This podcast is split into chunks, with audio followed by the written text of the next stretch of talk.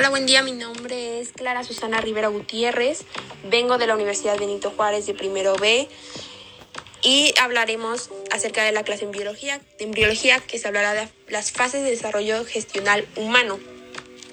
Bueno, el proceso de desarrollo embrional, embrionario involucra una serie de etapas que comienza por la fecundación y culminan en la formación de un feto. Algunas de las etapas que hablaremos es cigoto, la etapa de la mórula, la gastrulación, el blastocito y finalmente lo que es el embrión y el feto. Empezaremos con la primera fase, fecundación. En cada ciclo menstrual normal, el óvulo desprende uno de los ovarios unos 14 días después de la última menstruación. La liberación del óvulo se denomina ovulación, es decir, cuando hace en tu etapa más fértil.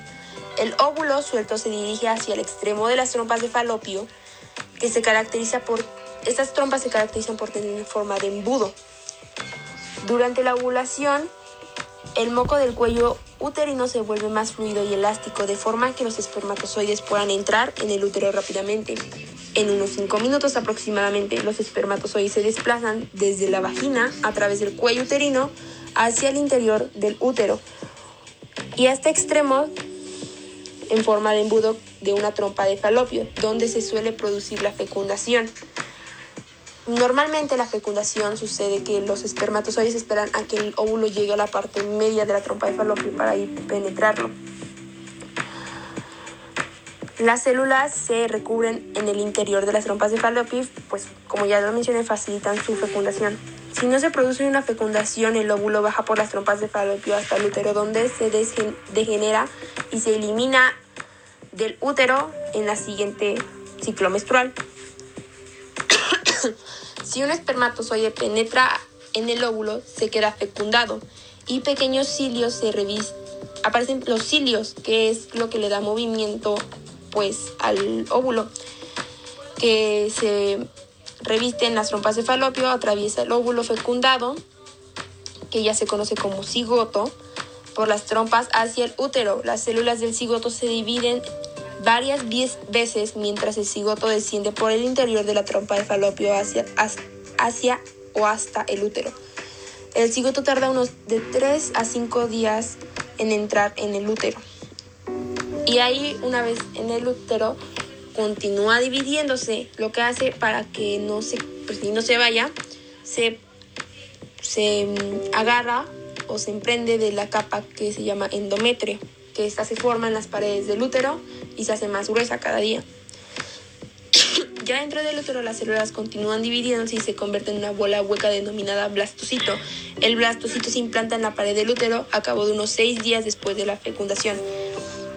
Si se libera y fecunda más de un óvulo, se produce entonces un embarazo de un más de un feto, por lo general de dos, lo que se conoce como mellizos, dado el material genético de cada genética. Pero en dado caso de que un único óvulo es fecundado,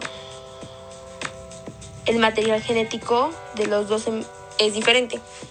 O sea, solo hay, pues sí, un óvulo, solo un, ser. Si en dado caso hagan dos óvulos, el material genético de los embriones sería el mismo. Una vez llegando a la etapa del cigoto, se trata de la etapa inicial del desarrollo embrionario, que ocurre inmediatamente después de la fecundación. El cigoto es el resultado de la unión del óvulo y del espermatozoide, lo que crea una única célula con el material genético de ambos progenitores. Esta célula tiene la capacidad de dividirse y desarrollarse en un organismo completo. Durante el trayecto del cigoto a través, a través de las trompas de falopio hacia el útero, y las células se dividen mediante el proceso, el proceso de mitosis. A medida que avanza la división celular, el cigoto se transforma en una estructura multicelular denominada mórula. Posteriormente se continúa dividiéndose hasta formar la estructura llamada hueca blastocito, que se implantará en el útero y dará inicio a la etapa embrionaria. Etapa de la mórula. A medida que el cigoto desciende de las trompas de falopio el útero, ocurre lo que es la mórula, que significa o viene del término latín mórula, que es en forma de mora frambuesa debido a su apariencia redonda y compacta similar a una fruta. Durante esta etapa las células son prácticamente indiferenciadas y totipotentes, lo que significa que tienen la capacidad de dar lugar a cualquier tipo de célula del organismo. A medida que estas células de la mórula siguen dividiendo, se comienza a reorganizarse y a diferenciarse de dos grupos. El embrioblasto, que este dará lugar al embrión propiamente dicho. y el trofoblasto que dará que este formará parte de la placenta y otras estructuras de soporte. Etapa gastrular.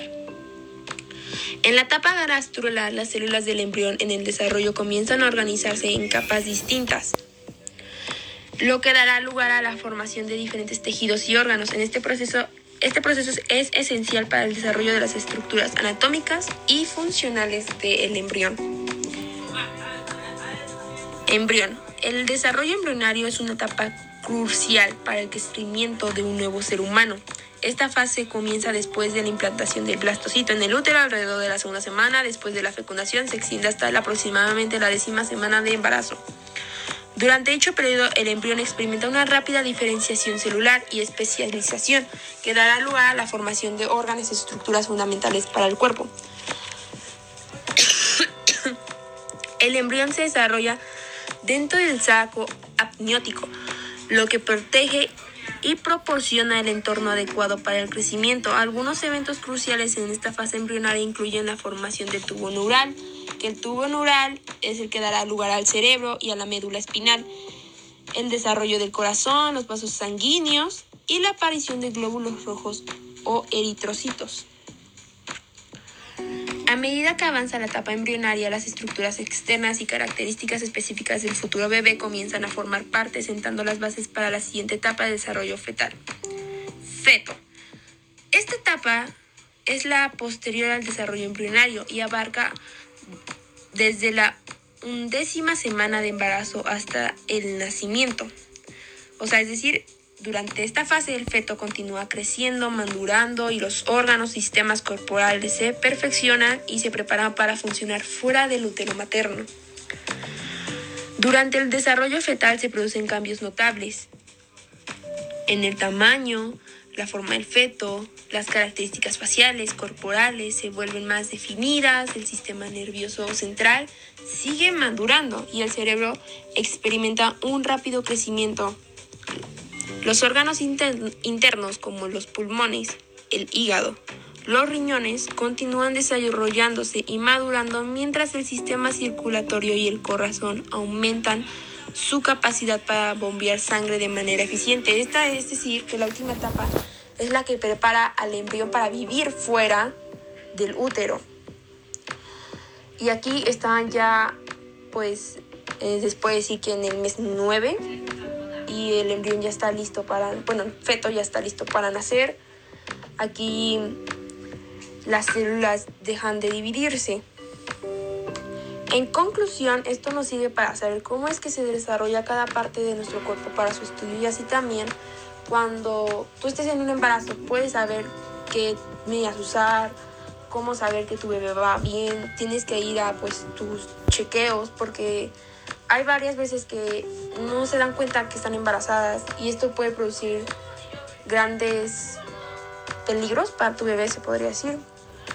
Y yo en particular en la clase de biología me he llevado un aprendizaje ya que aprendí acerca de las primeras semanas de gestación, acerca de la división celular, la función de estas, así como también ver la manera que intervienen las hormonas, porque sin tu proceso o tu cascada hormonal que tiene cada mujer, pues ahora sí que cada mujer tiene una cascada hormonal,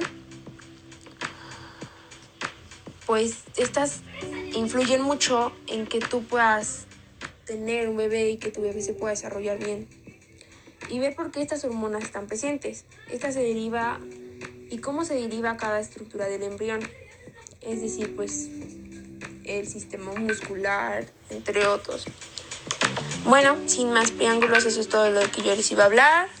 Espero que hayan entendido todo en este podcast. Me despido con un cordial saludo, que tengan un buen día, que se la estén pasando bien. Y eso sería todo por mi parte. Hasta luego.